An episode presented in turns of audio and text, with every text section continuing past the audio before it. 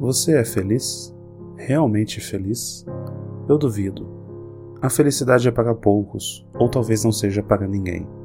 Hoje em dia somos ensinados que todos podemos ser felizes, e não precisa ir longe para reforçar esse pensamento. Se você abrir o seu Instagram neste momento, só vai encontrar pessoas felizes. Duvido achar alguém que está triste, alguém que esteja postando uma foto de algo que deu errado. Afinal, o mundo em que vivemos é sobretudo de aparências, de parecer algo que não o é. Seja bem-vindo a mais um episódio do Não Sei Filosofia. Siga a gente no Spotify e se inscreva em nosso canal no YouTube Não Sei Filosofia. Você já se sentiu como se apenas você tivesse sofrimentos, perdas, amores não correspondidos e coisas do tipo? Como se todos à sua volta estivessem felizes e realizados? Pois é, essa é a realidade que as redes sociais tentam nos mostrar. Mas a verdade é que todos nós, de alguma forma, temos nossas frustrações e desapontamentos. Lembrei do poeta Fernando Pessoa, que escreveu um poema que define bem esse sentimento, que se chama Poema em Linha Reta. Um trecho que gosto bastante diz o seguinte: eu, que tenho sofrido a angústia das pequenas coisas ridículas, eu verifico que não tenho par nisto tudo neste mundo. Toda a gente que eu conheço e que fala comigo nunca teve um ato ridículo, nunca sofreu enxovalho, nunca foi, senão príncipe, todos eles príncipes, na vida. Ou seja, o poeta relata que, ao olhar à sua volta, percebe que sofre por coisas ridículas, porém que as pessoas que ele conhece nunca sofreram. São príncipes na vida, pessoas realizadas que não têm problemas. Se Fernando Pessoa não tivesse vivido há mais de 100 anos, poderia dizer que ele previu a era das redes sociais e da falsa felicidade. Ao mesmo tempo, vemos que esse comportamento é inerente ao ser humano. Talvez tenha sido potencializado por esse mundo conectado, Afinal, quem aí já não olhou uma publicação nas redes sociais e pensou: será que só eu sofro? Só eu que não viajo? Só eu que não tenho dinheiro? E por aí vai. O filósofo Zygmunt Bauman diz que, na era da informação, a invisibilidade é equivalente à morte. E ele está certo. Medimos as pessoas pela quantidade de curtidas, visualizações, seguidores, lugares visitados e dizemos: olha aquela pessoa, ela tem poucos seguidores, como se isso fosse uma qualidade em si. Desconfiamos inclusive de quem não tem redes sociais.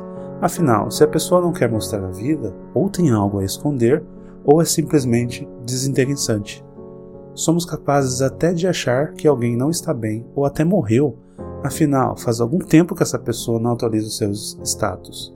Assim, só consideramos que alguém é verdadeiramente feliz quando essa pessoa, está mostrando a tal felicidade na linha do tempo de alguma rede social.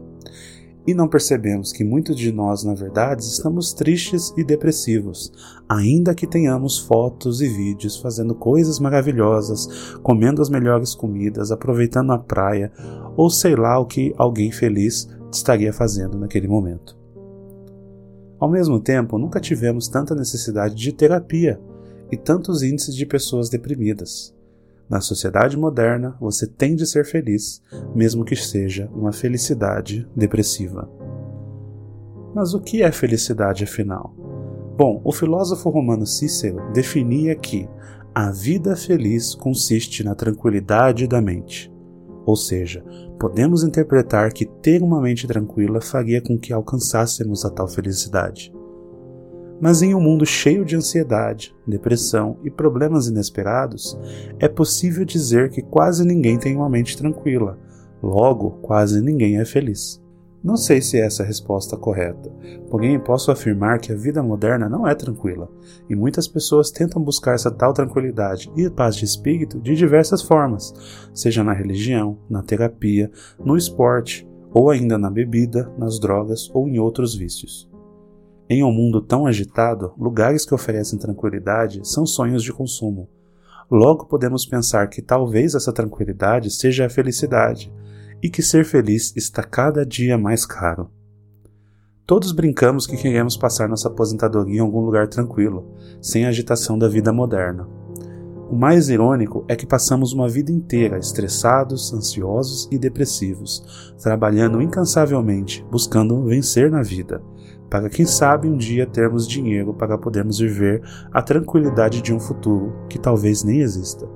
Quantas pessoas que conhecemos que juntam dinheiro a vida toda e esse dinheiro no, no final vai ficar para os seus herdeiros? Mas então, dinheiro compra felicidade?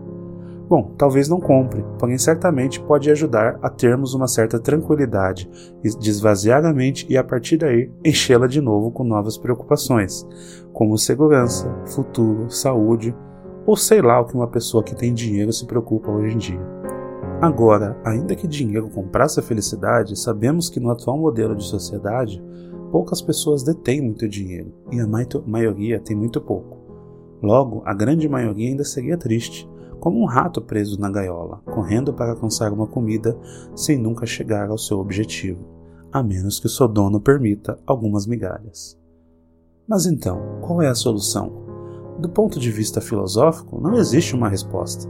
Ainda assim, o filósofo grego Epicuro dizia que só há um caminho para a felicidade: não nos preocuparmos com coisas que ultrapassem o poder da nossa vontade ou seja, reduzir nossas preocupações com coisas que não conseguimos influenciar.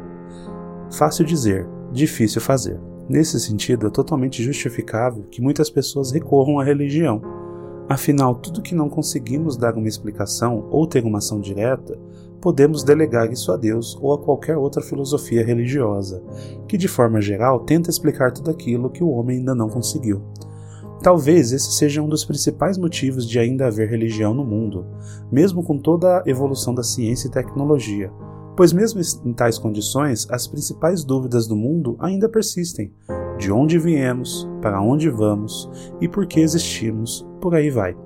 À medida que as pessoas se tornam religiosas, tais questões se tornam menores, e elas tiram o fardo de carregar tais questionamentos nas costas e podem se preocupar com o agora. Por isso tenho inveja dos religiosos. Afinal, quanto mais estudo filosofia, mais dúvidas tenho sobre as angústias desse mundo, coisa que os religiosos não têm.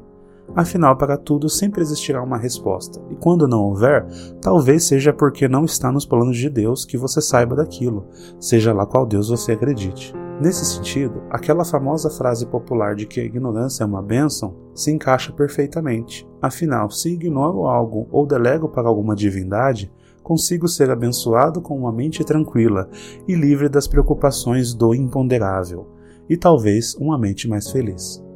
Como um cético deprimido, vejo que a definição do filósofo Nietzsche talvez seja mais próxima da realidade.